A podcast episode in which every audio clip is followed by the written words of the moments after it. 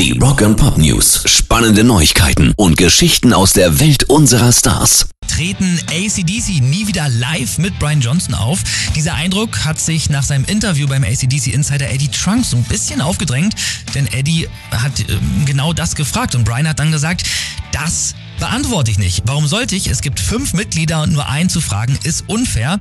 Eddie war dann schon auch verunsichert, hat dann auch nochmal nachgehakt, ob sich Brian persönlich weitere Auftritte mit der Band wünschen würde. Und wieder hat er Brian gemauert, hat gesagt, ich kann dazu nichts sagen. Alle haben mir das verboten, das ist die offizielle Linie. Klingt irgendwie gar nicht gut, oder? Nee. Rock and Pop News. Noch ein bisschen schlimmer läuft übrigens gerade bei den Jungs von Journey.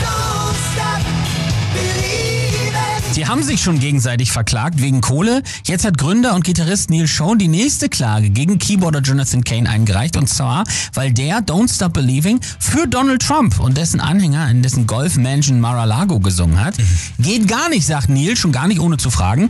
Das Problem ist, die Frau von Jonathan, Paula White Kane, ist der Spiritual Guru von Donald Trump.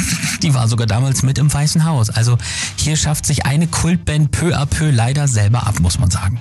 Rock and Pop News. Und es gibt eine neue Bandwelle für Rock am Ring und Rock im Park. Als weitere Headliner neben den Toten Hosen wurden jetzt noch die Kings of Leon, Limp Bizkit und Rise Against bekannt gegeben.